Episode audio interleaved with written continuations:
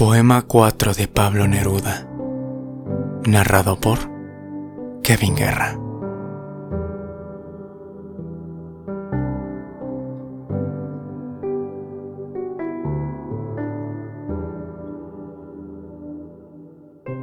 Es la mañana llena de tempestad en el corazón de verano.